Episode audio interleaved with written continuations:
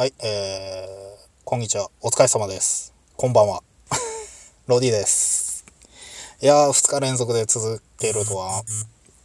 自分自身、まるで思わなかったですね。もう、自分を褒めよう。褒めてやりたい。音出るのね。さて、えーと、今回は、まあ、前回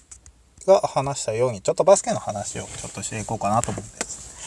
えーと、まあバスケ好きなんだよね。今ちょっと日本のバスケがちょっと盛り上がっているところなんで、これで、あの、まあ今ちょっとスポーツとか興味ないよっていう人もちょっと気にしてもらえたらありがたいかなっていうふうに思思いましてね。で、えっ、と、に、えっ、と、まあ、えっ、と、日本のバスケといえ、言えばまあ先日、まあ前に、えっ、と、今度の8月31日に行われる、えー、バスケのワールドカップの出場決定に伴いが、まあ、評価されたということで、えー、東京オリンピックの開催国枠をこう獲得できたっていうのがまず大きなニュースじゃないでしょうか。で、えっ、ー、と、やっぱりその3年ほど前のこの B リーグの発足からかなりこう変わってきたなっていう印象がありましてね。で、こ個人選手の方からいたしましても、あの、えっ、ー、と、渡辺裕太選手が、こう、NBA の方に挑戦をして、で、2 way 契約を結んで、まあ、頑張って。で、この渡辺裕太選手が今度、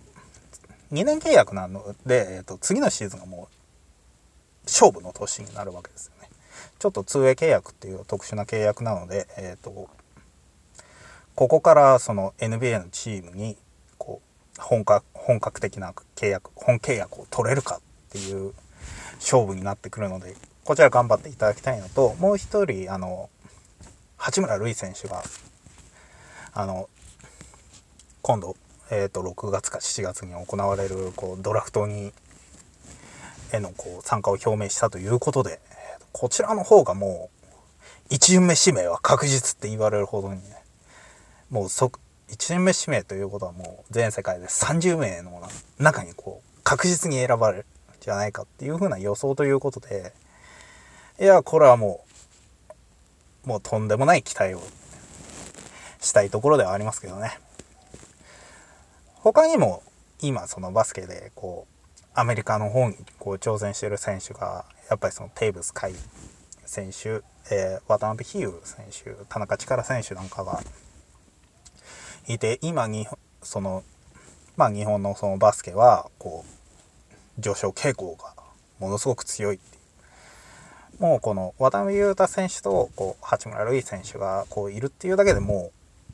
う日本代表は歴代最強とも言えるところでであとやっぱりこの見たいのはこのワールドカップでちょうどこの予選の組み合わせがこうアメリカと一緒になったんですよね。いや、もう世界ランク1。それこそドリームチームのアメリカとこう対戦ができるっていうことで、これは、ねえ、なんで北京でやるの日本でやって見に行って。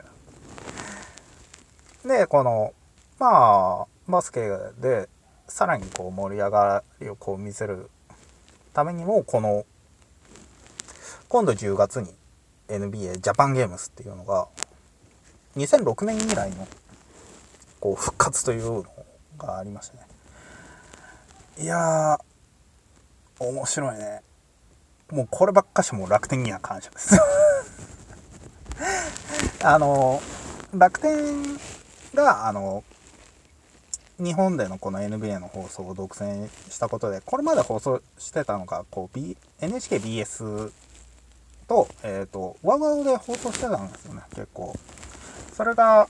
まあなくなっちゃったんですで楽天 TV あとは NBA リーグパスなんかがこういわゆるネットでしか見えなくなったっていうことでもうもう僕自身がこう楽天と契約してなかったのでなんでやねんみたいにこう思ってたんですけど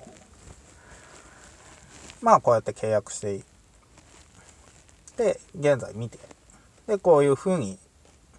あジャパンゲームズをこう復活してこう NBA 選手を生で見れるチャンスをこう作ってくれたのにはいやもう手のひら返した感謝ですよ。あのそんなかそんな風にこうバスケ、えー、B リーグの方も少しずつレベルアップをしているんじゃないかなっていう風に思っているので、えーとまあ、バスケを、えー、今ちょっと、まあ、スポーツとかよくわからんしっていう人も一回見てみるとちょっと面白いと思うんで是非とも見ていただきたいかなって思います。では今回はこの辺といたしましてね、えっ、ー、と、まあ次はどんなことを話してみようかっていうのは、まあ特には考えてないんですけど、まあ次もやったら聞いても聞いていただけるとありがたいと思います。ではでは。